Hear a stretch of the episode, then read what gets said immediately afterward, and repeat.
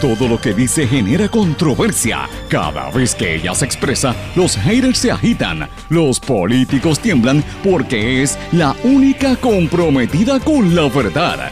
Periodista, bloguera, relacionista licenciada, analista de la noticia, escritora y le dicen la provocadora en las redes sociales. Y ahora comienza en blanco y negro con Sandra Rodríguez Coto. Un abuso, los gastos en escoltas para altos funcionarios del gobierno, mientras el pueblo nunca consigue policías cuando los necesita. Bienvenidos a su programa en blanco y negro con Sandra para hoy viernes 11 de marzo de 2022. Les saluda Sandra Rodríguez Coto. Las protestas de febrero podrían volver pendientes. Los bomberos no descartan retomar sus manifestaciones en reclamo por un retiro digno. Sindicato asegura que cerca de 500 bomberos son elegibles para la jubilación. Senado Federal aprobó el proyecto proyecto de presupuesto que mejora el acceso de Puerto Rico a Medicaid.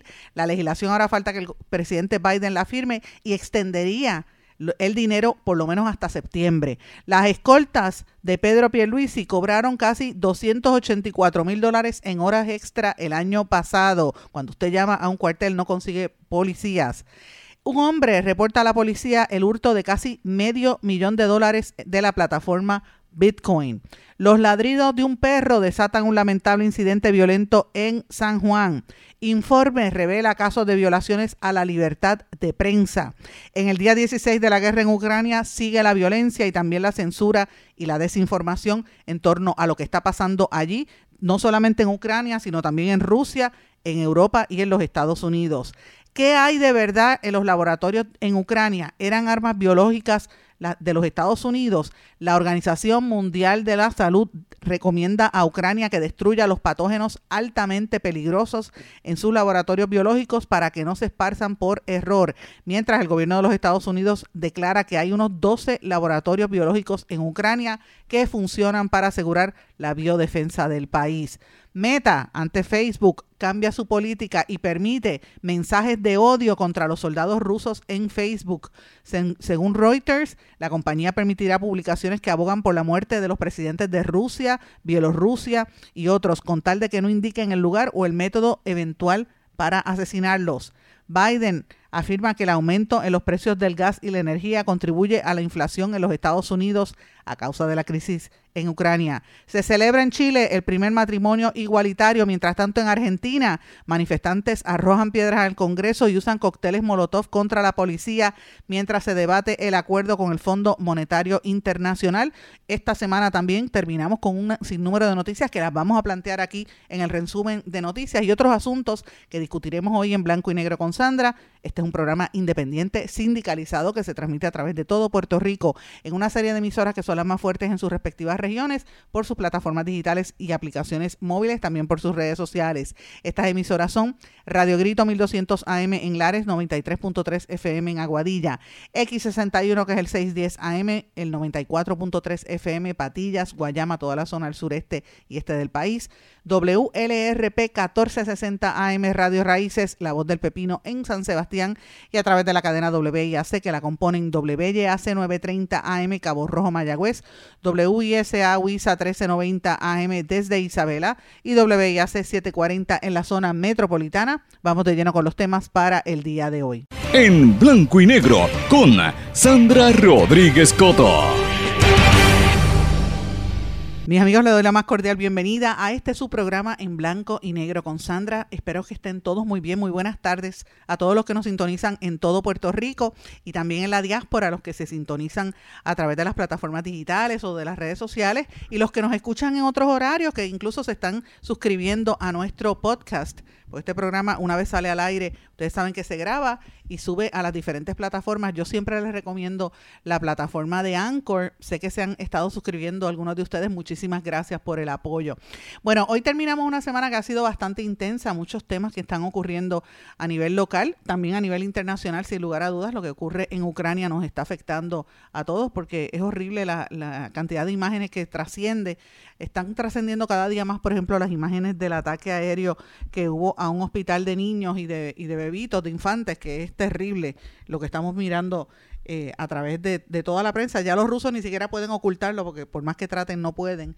Eh, el tema de la desinformación está rampante en Rusia y también en Europa y, y, ciertamente en Estados Unidos también hay aspectos de cosas que salen y otras que no. Así que usted tiene que andar como ¿verdad? Muy pendiente de las informaciones que trascienden a nivel internacional, pero a nivel local están pasando también muchísimas cosas, mis amigos. El Tribunal Apelativo sostuvo eh, que el muro en, la, en el edificio Sol y Playa en Rincón, en la playa Los Almendros, va para el piso, eso tiene que, tiene que caer, esa fue la determinación del Tribunal Apelativo, eh, porque se supone que sea bienes de dominio público marítimo terrestre eh, y esto se establece un precedente importante, esta es la determinación que eh, bajó del Tribunal Apelativo en horas de la tarde de ayer, que me parece que es importante recordarlo porque son temas que ustedes saben que generaron muchísima discusión en los últimos meses y en Puerto Rico, sin lugar a dudas, esto va a continuar. O sea, este, este tema de, de, hasta dónde llegan las playas, pues también,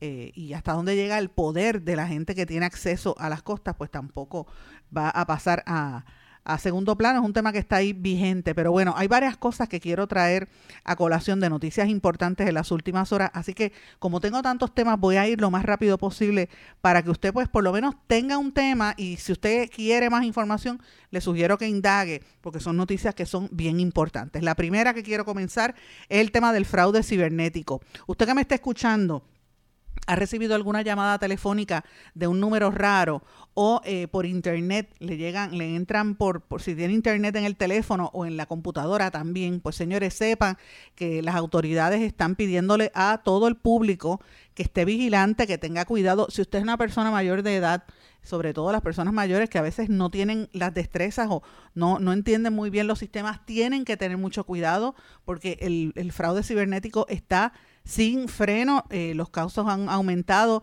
eh, y esto pues se ve, lleva, el aumento sigue desde que empezó la pandemia del COVID, pero están haciendo una, un llamado las autoridades a que la ciudadanía se mantenga alerta por esta, este tipo de cosas. El negociado de la policía dijo que en el año 2021 se reportaron 252 casos de fraude cibernético y en el 2020, que fue cuando comenzó la pandemia, habían 133 pero en el 2019 eran 48, o sea, de 48 se treparon a 133 y después el año pasado 252. En lo que va de año, formalmente hay más de 15 querellas. De hecho, esta semana el Tribunal Supremo alertó que el número del cuadro telefónico de, de, de esa rama judicial eh, fue utilizado por personas desconocidas que se hicieron pasar por representantes de bancos que notificaron falsamente la cancelación de cuentas bancarias. El miércoles la rama judicial recalcó que el Supremo nunca hace llamadas a personas para solicitar información sobre datos. Así que esto es serio porque si la misma policía, la División de Crímenes Cibernéticos de la Policía, el, teniente Luis Maldonado, que es quien dirige, estaba diciendo que, que la situación está fuerte, pues eh, esto son la, la, gente que se atreve, va y radica una querella. Así que imagínense, eh, a cada rato suenan los teléfonos con números. ¿Y, ¿Y qué me dice usted de las que vienen de los bancos de Ucrania o de, o de Uganda y de países de África también, que dice que usted se ganó una herencia o un dinero, mire, todo eso son fraudes cibernéticos, tenga cuidado, no utilice el mismo password, pero esto está saliéndose de control y esto surge en la medida en que la gente se desespera. Lo mismo es con el uso de las ATH. Si usted tiene ATH, tenga cuidado porque están reportando una mayor cantidad de fraude, así que tenga cuidado. Si usted nota algo raro, vaya a su banco o a su institución financiera para que le, ¿verdad? Le, corrijan. Pero hay una serie de investigaciones que está llevando no solamente la policía, sino también el FBI y otras entidades, porque también hay eh, movidas que son ilegales. Así que estamos viendo un aumento importante, que con eso quería comenzar, porque es importante que usted sepa lo que está ocurriendo. Quiero mencionar también eh, el tema del COVID. Ayer se supone que fuera el día que la gente empezara a caminar sin, sin mascarilla, ¿verdad? Ya después de que el gobernador eh, ¿verdad? Eh, flexibilizara y eliminara la, el mandato de utilizar la, mascarilla obligada. La hora, la, hora de la verdad es que la gente sigue utilizándola, sobre todo si usted va a un centro comercial o a un lugar cerrado, tiene que ponérsela.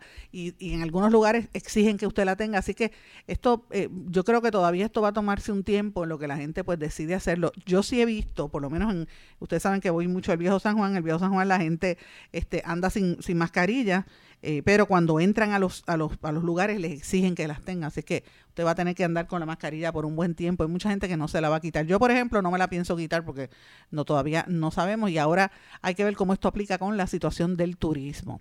Pero bueno, en las próximas semanas vamos a estar muy atentos, la semana que viene también, porque hay una amenaza latente de que podrían reactivarse todas las protestas que estuvieron llevándose a cabo hace dos a tres semanas eh, de empleados públicos porque están eh, preocupados por el retiro. Ahora mismo el sindicato de bomberos dio a conocer que la matrícula podría volverse a tirarse a la calle luego de un impasse con el gobierno en las negociaciones por los reclamos del retiro, lo que le llaman el retiro digno.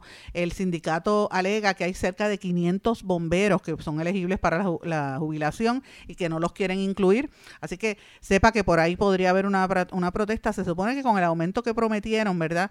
De 1.600 dólares le sube a 2.500 al mes, pero este, hay una gente que no las quieren, que supuestamente esto no le aplica, así que hay una molestia muy grande de los bomberos. He escuchado también que los maestros no están tan contentos como plantean, así que hay que estar atento a esta situación. Lo que me trae al tema que discutí como el titular más importante del día de hoy. Señores, el gasto... Eh, vamos a decir excesivo, iba a decir asqueroso, pero también es asqueroso en el, en el gasto de escoltas. ¿Qué es lo que está pasando en nuestro país, señores? Que mientras estamos pasando tantas circunstancias, la gente todavía no se recupera del todo de la, de la ¿verdad? De lo que ha estado pasando con la crisis económica. ¿Cómo es posible que los gobernantes y los, y los políticos se crean que son reyes y que nosotros somos sus súbditos cuando debe ser a la inversa? Los reyes es el pueblo y ustedes son nuestros sirvientes y nuestros empleados. Ustedes tienen que responderle al país entonces responden gastando en escolta, señor. Y cuando usted llama a un cuartel de la policía, no le contestan. Ayer estaba viendo unas expresiones de mi amiga Brenda Reyes Tomasini, que decía que ha ido tres y cuatro veces a cuarteles de la policía para denunciar el ruido excesivo de parece que una discoteca clandestina que le han puesto cerca de la casa en Guainabo y que cada vez que va no le atienden en el cuartel de la policía porque y, hay un solo retén y el retén malhumorado. Pues mire, si usted vive en algún sitio y necesita un policía, llame para que usted vea si le llega rápido el, eh, ¿verdad? la policía. ¿Por qué no llega? Porque no hay policías, pero sí hay policías para pagarle las escoltas y para estar detrás de los gobernantes y de los políticos de nuestro país. Señores, las escoltas del gobernador Pedro Pierluisi en el primer año cobraron 283 mil 176 dólares en horas extra nada más en el año 2021. Imagínese esto. A esto usted tiene que añadirle todas las escoltas que tiene él adicionales a las demás. Sea, este es el primer año de administración del gobernador. ¿Cuánto gastaron los otros exgobernantes, señores? Para que usted tenga una idea. Pedro Rosello tiene dos vehículos asignados todavía eh, y gastó por lo menos en gasolina 1.726 dólares. Luis Fortuño, el exgobernador, tiene dos vehículos asignados, gastó en reparaciones casi 500 dólares, 8.882 dólares en combustible. Eh, y esto estamos hablando de los autos, no estoy hablando todavía de las, de las eh, de las escoltas. Alejandro García Padilla, que se pasa por ahí en la televisión, tiene dos vehículos oficiales asignados, 1.378 dólares en reparaciones, 4.470 dólares en combustible anual. Y Wanda Vázquez, que tiene dos vehículos también, eh, aparentemente dice que gastó en combustible 12.638 dólares con 98 centavos. Y eso yo digo, bueno, si ese es el gasto en combustible, ¿cuánto se va en gasto de, eh, de las escoltas? Pues mire, piénselo, si ya le dije que el gobernador gastó 283 mil dólares, ahí es que se va el dinero de la policía, señores. Uno de los agentes, que esto salió ayer, ustedes recordarán, eh, trascendió públicamente, eh, gastó y cobró en horas extras sobre 55.600 dólares. Y yo digo, esto, esto llora ante los ojos de Dios. La hermana del gobernador tiene escolta y tiene también gastos desde carro, porque son gastos públicos. Yo no estoy diciendo que esto no lo hayan hecho en el pasado, pero no se supone que Puerto Rico estuviera en quiebra. No se supone que aquí hubiese menor gasto. El secretario de Hacienda acaban de decir que también, es, también tiene escolta porque ha recibido amenaza. ¿Cuántos jefes de agencia tienen escolta en Puerto Rico y cuántos policías eh, se le asignan a esto? A mí me parece que el secretario, del comisionado de la policía, ¿verdad? Y el secretario de, Seguridad Pública, Alexis Torres, ambos deben estar eh, explicando, dar más explicaciones, porque no, o sea, ¿de qué estamos hablando? Porque a unos sí a otros no. Y cuando la gente necesita servicio, pues mira, no los hay. Este es parte del problema que nosotros tenemos en Puerto Rico. Y mientras tanto, el pueblo está fastidiado. Mire, mire el otro asunto que yo, ustedes saben que es un tema que yo llevo meses detrás de todo esto, y es en los fondos de Medicaid, porque estamos hablando de más de un millón de puertorriqueños bajo el plan de salud vital. La gente pobre de este país que posiblemente cada vez sean más y cada vez haya menos servicio para ustedes. Pues miren, finalmente el Senado de los Estados Unidos aprobó el presupuesto que por lo menos financia al, al resto del año fiscal federal, que es hasta septiembre. O sea que va a darle el acceso al Medicaid hasta Puerto, a Puerto Rico hasta el 13, por lo menos hasta, hasta, podría extenderse hasta el 13 de diciembre de este año, en lo que se decide. Eh, el total del presupuesto fue de 1.5 trillones de dólares, trillions, o sea, billones de dólares en español, eh, y ahora hay que ver qué va a pasar en el próximo año, pero por lo menos ya hay un alivio en los próximos meses que con, el dinero que contará Puerto Rico. Mientras tanto, usted sabe que la comisionada residente, el gobernador, los eh, legisladores, eh, y, y El, director de ACES y otra gente, incluso los, los dueños de hospitales y los presidentes de las compañías aseguradoras han estado viajando constantemente a Washington para cabildear a ver si se consiguen más fondos eh, sobre esto y para que se mantenga una ayuda. Esto es preocupante porque cuando Estados Unidos está en alerta, ¿verdad? Y, Dios quiera que no entre jamás a una guerra, pero como está la situación tan tensa, es, es preocupante que se desvíen los fondos para otras cosas y este tema de la salud es un asunto que llevamos, bueno, meses años diría yo, pero meses, los últimos meses pues ha sido muy fuerte eh, y, no se sabe qué va a pasar finalmente, pero por lo menos hasta diciembre ya se sabe que va a haber algo ahí un poco más seguro. Eso es otra de las noticias importantes también. Quiero mencionar también que el presidente del Senado, José Luis Dalmado, está tratando de, de, safe face, como dicen, eh, y está dando a conocer que en el proceso de cabildeo que estuvo haciendo en Estados Unidos se reunió con los subsecretarios del Tesoro, José Murillo y Aruna Kyleman, y dice que, lo, que van a ayudar y que están tratando de aportar a que regrese eh, la manufactura a Puerto Rico, que ese es parte del compromiso del presidente Biden y que van a dar, este, él está cabildeando para lograr un incentivo contributivo federal para atraer de nuevo las empresas de manufactura. O sea, quieren volver a traer una especie de 936 para acá. Esta es la, ¿verdad? Uno dice, bueno, los populares siempre vuelven a la 936, pero también uno tiene que analizar desde que se eliminó la 936, porque pudo haberse salvado, ¿verdad? Pero desde que la eliminaron por cuestiones políticas, la economía en Puerto Rico colapsó. Así es que recuerden que la gente trabajaba con unos salarios bien buenos y habían varias empresas, bastantes empresas que se acogían a ese beneficio eh, y habían trabajo. Se los llevaron de aquí para, para México, para República Dominicana, para otros lugares. Y aquí la, la economía desde entonces colapsó, jamás volvió a ser igual.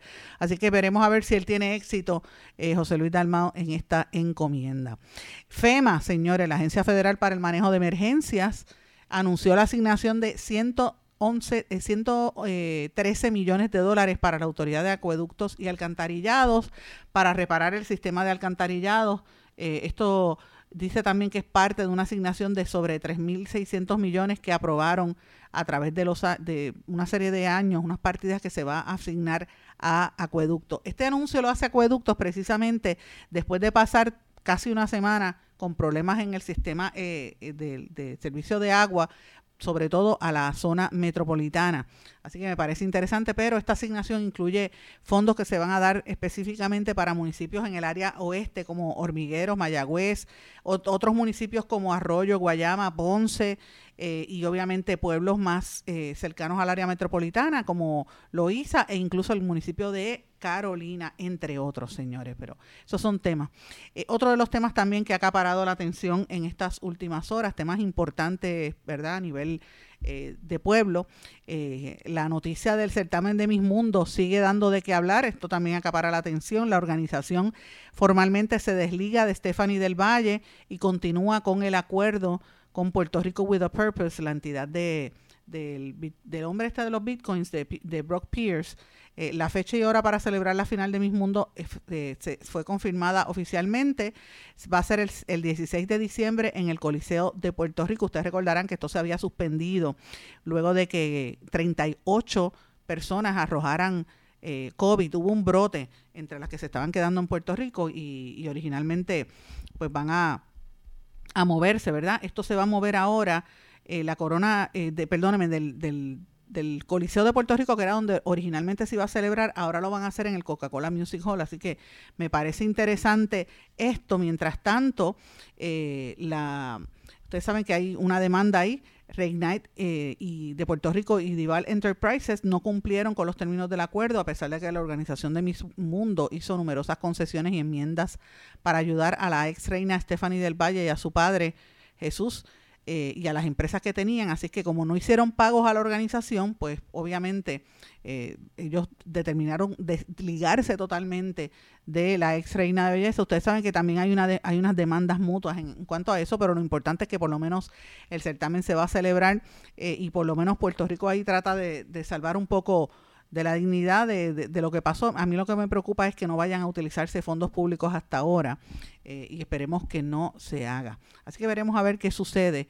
Eh, eh, William eh, Merced también va a hacer un, tributo especial a la misión y el legado de Miss Mundo a través de la historia, porque este recuerden que este año se cumplen, eh, hay un aniversario especial, creo que son eh, no sé cuántos años, pero celebran aniversario el certamen de Mis Mundo, que por eso era que se iba a celebrar en Puerto Rico. Pero bueno, ese es un tema que a la gente le interesa. Eh, y son, son asuntos que la gente está pendiente a eso también. Eh, oiga este otro, hablando de fraudes y de temas importantes. Un hombre reportó a la policía el hurto de 531 mil dólares por medio de la plataforma de Bitcoin. El caso fue referido al Cuerpo de Investigaciones, Investigaciones Federales. El hombre es un estadounidense residente en Puerto Rico. Dice que hay un alegado eh, fraude mediante la plataforma de criptomonedas eh, y que se les robaron medio, casi medio millón, un poco más de medio millón de dólares. La querella fue atendida por el agente Emilio Pérez de San Juan, del precinto de San Juan, y referido al Cuerpo de Investigaciones Criminales. Las criptomonedas, para los que no sepan, son monedas digitales que funcionan por medio del intercambio, del cual el Bitcoin es una de las más populares, adquieren valor eh, por el principio de oferta y demanda con una emisión limitada de tokens disponibles para comprar. El token es el término que se, utiliza para referirse a cada unidad de una de criptomoneda. En la medida que aumenta el, la demanda por ese token, aumenta el precio según el costo que el comprador esté dispuesto a pagar por el mismo, al tenedor del mismo.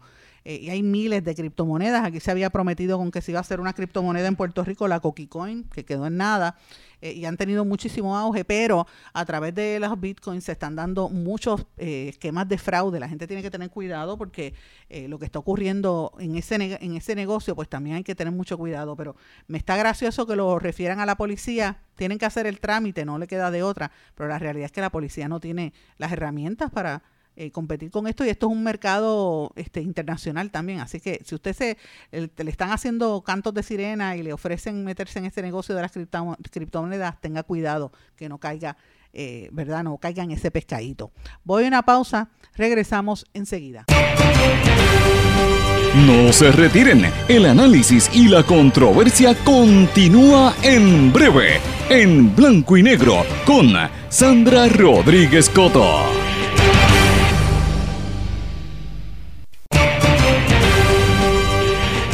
Y ya regresamos con el programa de la verdad en blanco y negro con Sandra Rodríguez Coto.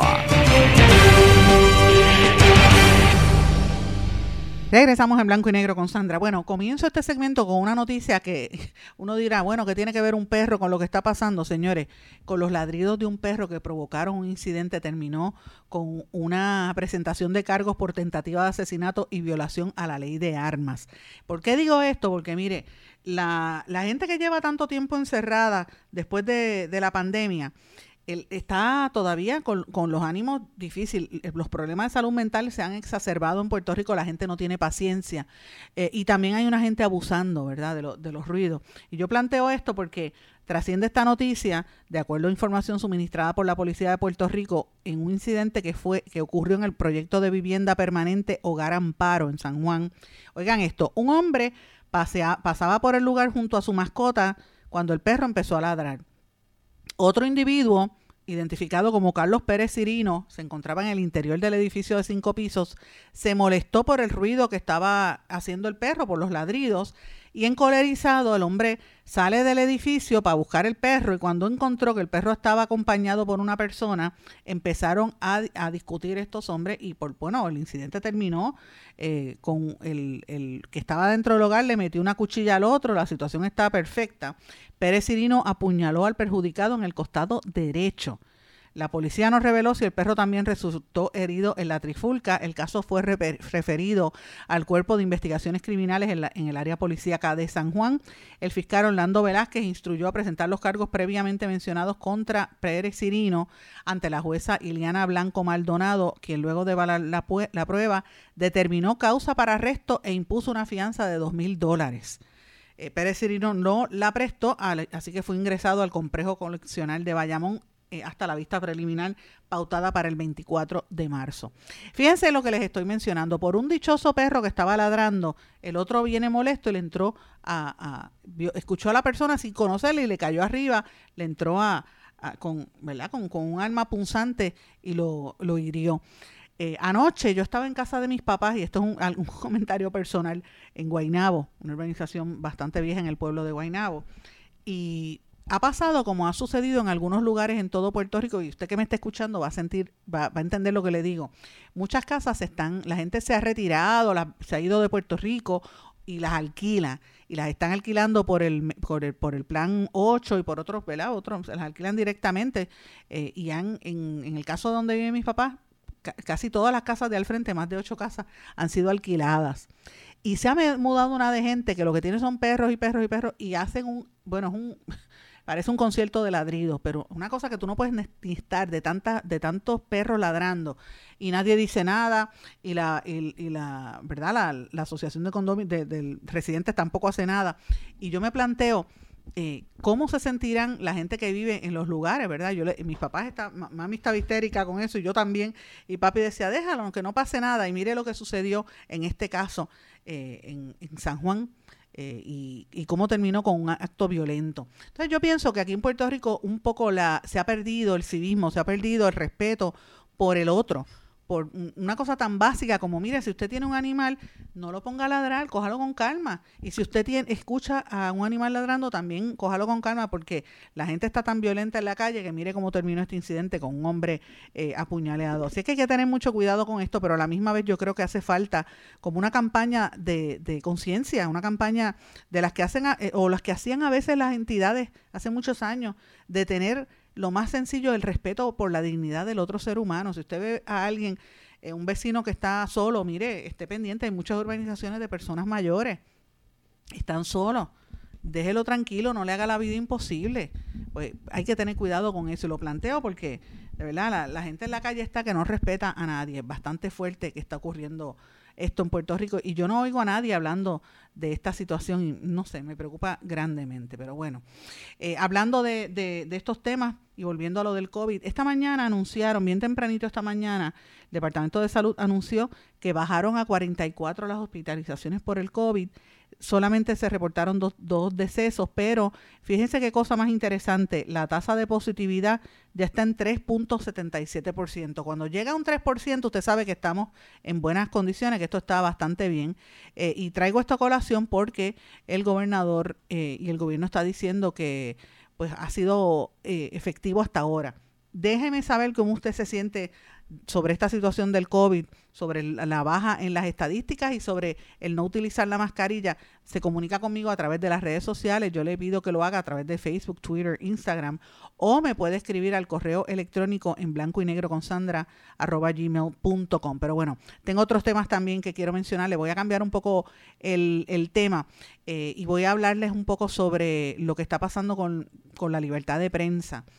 Eh, y no específicamente en Puerto Rico, sino a nivel internacional.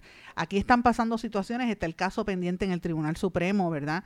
Eh, donde podrían, quieren obligar a, que un periodista, unos periodistas revelen una fuente para identificar quién fue el que delató entre los fiscales, que fue el que delató el, caso. Así que eh, no estamos tan ajenos a la realidad global de lo que está pasando con la, con la prensa, pero quiero compartirles el informe que presentan mis amigos de Fundamedios, una división que ellos tienen que le llaman Voces del Sur para hablar de, de Suramérica. Y específicamente, para que usted tenga una idea, En el mes de febrero se documentaron cinco alertas de violaciones a la libertad de prensa y otras alertas generales, eh, generales en meses anteriores. Eh, y hubo un total, para que usted tenga una idea, de 104 casos de agresiones a la libertad de prensa. Entre estos, 30 agresiones y ataques, un caso de detención arbitraria, 13 casos eh, de discursos estigmatizantes, dos procesos civiles y penales y un caso de restricción al acceso a la información, otro de restricción al acceso a Internet y 56 ocasiones en las que el Estado abusó de su poder. Me refiero a lo que está pasando en Nicaragua. Y yo estoy hablando de Nicaragua, usted dirá, ¿qué tiene que ver Puerto Rico con Nicaragua? Mire, porque hay que estar alertas a lo que está ocurriendo en esos países, en el entorno social que estamos viviendo, eh, pues hay que estar atentos. En Nicaragua hay una situación adicional con con el presidente que es un despiadado dictador y está persiguiendo a los, bueno, ha metido presos y el otro día le echó 13 años a un, a un dirigente político opositor, pues lo está haciendo también con la prensa. Y mire esto, 104 casos de agresiones a la libertad de prensa.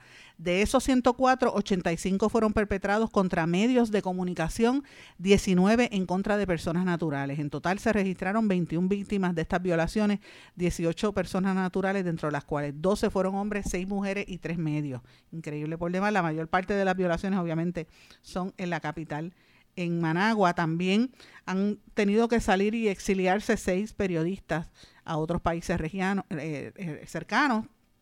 Y los temas de censura, agresiones y ataques eh, pues son bastante fuertes. El informe que hacen circular en los países de América Latina pues es impresionante con las fotografías de los periodistas que han sido agredidos, qué tipo de, de ataques reciben, ¿verdad? Este, por ejemplo, para que usted tenga una idea, hay un cronista deportivo, hasta de deportes, Julio Jarquín, de, la, de Radio Corporación eh, tomó la decisión de no divulgar ningún tipo de contenido crítico contra el gobierno y le solicitaron enfocarse únicamente en deporte. Y empezaron a presionarlo dijo, me voy, me tengo que ir del país porque me van a apresar. Y se tuvo que ir. Imagínense qué difícil debe ser esa circunstancia. Así que esto está pasando en nuestros países y era uno de los temas que quería traerle porque son temas importantes. Bueno, y quiero adelantar unas noticias también internacionales, ya que estoy hablando de América Latina, dos temas adicionales que me parece que son importantes. En Chile se celebró el primer matrimonio igualitario. Se casaron dos hombres, Javier y Jaime, papás de dos niños pequeños, se convirtieron en la primera pareja homosexual en casarse bajo la nueva ley de matrimonio igualitario en Chile, que empezó a regir en esta semana, después de décadas de lucha de la comunidad LGBTQ y, Plus, ¿verdad? Eh, Javier Silva, que es ingeniero, y Jaime Nazar, que es odontólogo, son la pareja desde hace siete años, decidieron casarse eh, y estaban unidos por acuerdo de unión civil, pero ahora es legal esta ley se promulgó eh, originalmente el acuerdo desde el año 2015, pero de allá para acá pues ha habido varios cambios. esto se había promovido durante el gobierno de la, de la expresidenta Michelle Bachelet, que duró hasta el 2018, pero solamente regía aspectos jurídicos y finalmente pues ya se permite el matrimonio entre personas del mismo género. Eh, esto se logró después de la promulgación de una ley que, lo, que se tardó muchísimo en lograrse. Hay otros países que lo habían hecho, Puerto Rico los aprobó hace bastante tiempo y de hecho Puerto Rico ya hay hasta divorcios también. O sea, de, de, eso de eso es que se trata, de los de la una de las polémicas grandes que ha habido y de los cambios sociales grandes, por lo menos en los últimos años. Y, quiero también traer otro tema, ya que estoy hablando de Sudamérica, y esto pasó, ya le hablé de, de Nicaragua, de Chile, ahora Nicaragua es en Centroamérica, obviamente, pero hablé de Chile en Sudamérica, ahora voy a hablar de Argentina.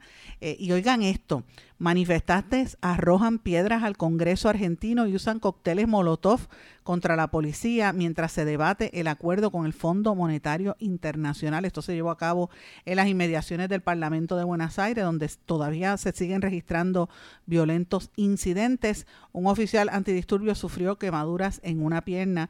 Esto es porque la gente está rechazando el acuerdo de la, refinanciación histórica de la deuda que tiene Argentina con el Fondo Monetario Internacional. Así que cuando usted ve a gente protestando en Puerto Rico por lo de la quiebra y la deuda y la Junta de Control Fiscal, sepa que esto no se da en un vacío, en otros países pasa igual e incluso hasta peor. En Argentina empezaron a tirar cócteles Molotov contra la policía y a caerle a pedradas al Parlamento. Imagínese eso en Puerto Rico, ¿qué conllevaría? Dios quiera que nunca suceda una cosa así. Lo más cercano fue cuando hubo aquellas protestas del primero de mayo que resultaron el arresto de Nina Dross cuando tiró, trató de, de, de, incendiar con un, ¿verdad? con un cóctel molotov allí en el Banco Popular en Atorrey. ¿Recuerdan eso? Pues más o menos lo mismo, pero eh, maximizado con un montón de gente es lo que está pasando en eh, Buenos Aires.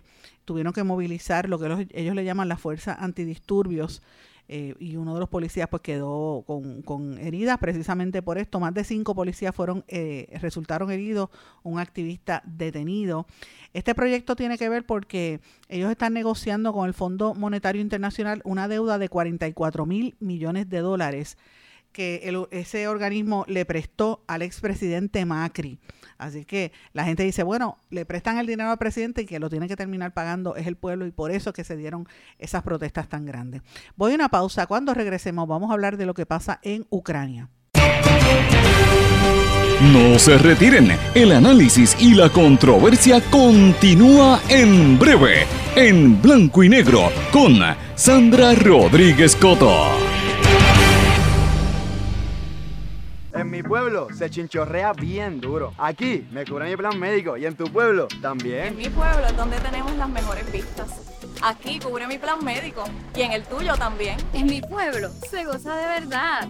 Aquí me cubre mi plan y en tu pueblo también. Plan de salud Menonita. En todo Puerto Rico. El plan médico que te cubre con una extensa red de médicos, especialistas y laboratorios. Además, te cubre en el hospital de tu preferencia en cualquier lugar de Puerto Rico. Plan de salud Menonita. Pero tú sabes cómo es esto, que te la, la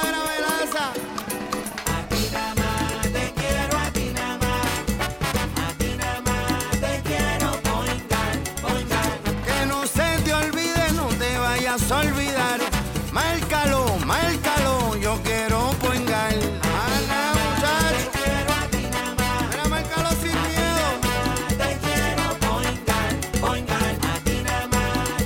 Yo quiero point guard. Quites el dolor de cabeza con sus obligaciones de contabilidad con los servicios que presta Villalba y Villalba Company. Directo, personal y con sensibilidad humana. Lo que se busque un verdadero asesor de contabilidad para todo tipo de servicio de contabilidad, pago de IBU, pago de nómina, informes trimestrales y anuales y otros. Ofrecen servicio directo personalizado. Villalba y Villalba Company. Para orientaciones, su teléfono el 939-336-5774. 939-336 5774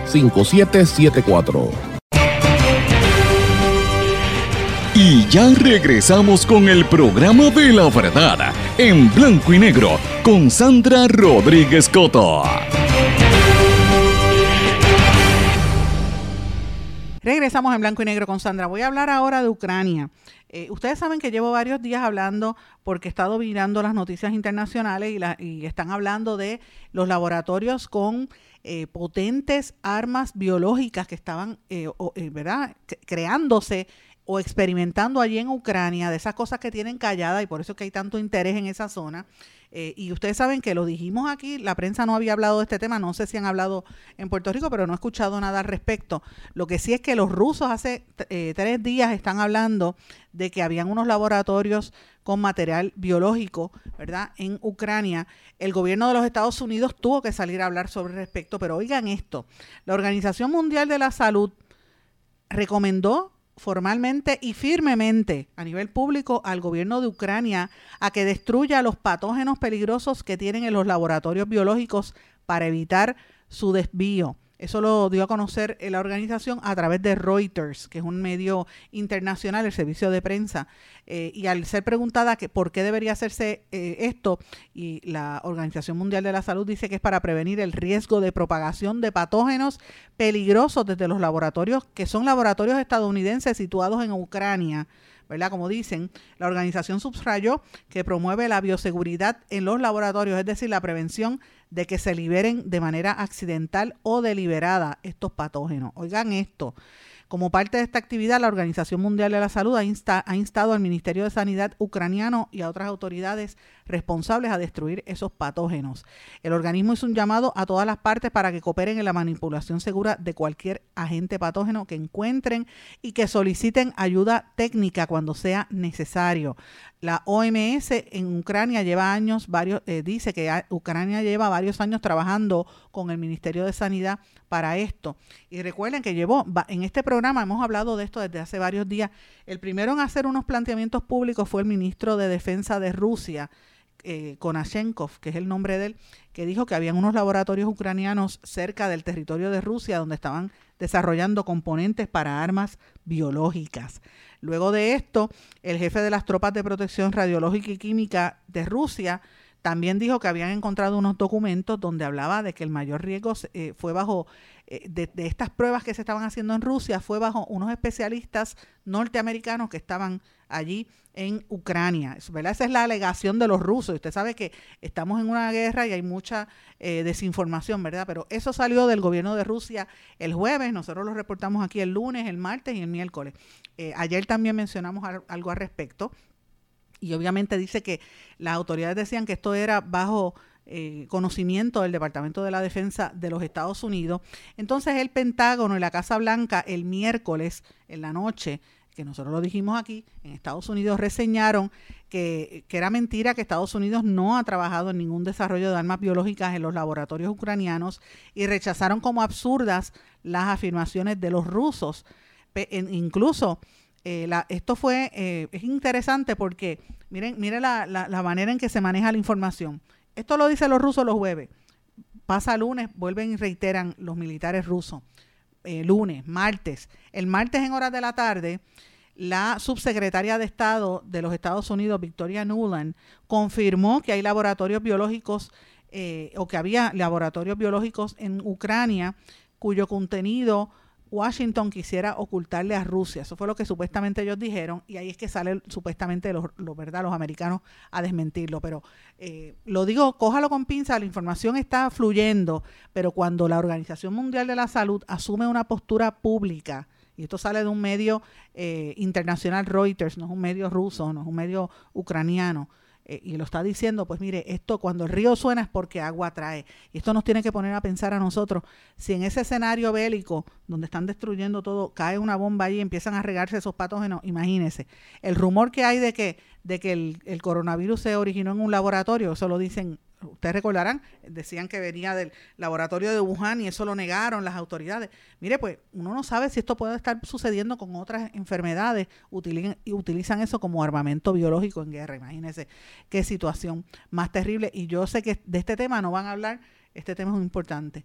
La Inteligencia Nacional de los Estados Unidos, por ejemplo, eh, eh, por, su parte, confirmó a través de eh, Abril Haynes, de la directora de Inteligencia Nacional de Estados Unidos, que están, que están prestándole asistencia a 12 laboratorios biológicos en Ucrania para asegurar lo que Estados Unidos llama la biodefensa. Ustedes se fijan cómo empezó el discurso público. Lo señalan el domingo pasado los rusos, lunes lo señalan, martes por la noche lo señalan, miércoles aparece alguien del gobierno de Estados Unidos, dice que sí, una subalterna, el miércoles en la tarde, casi, casi jueves, el gobierno de Estados Unidos lo niega, y entonces hoy viernes la Organización Mundial de la Salud dice, oigan, tengan cuidado con los laboratorios y entonces los americanos levantan las manos. Fíjense cómo, cómo fluye la información. Quise coger este ejemplo porque estamos hablando desde hace más de una semana de que en una guerra lo primero que se muere es la verdad, que fue el tema de la columna que yo publiqué el domingo pasado.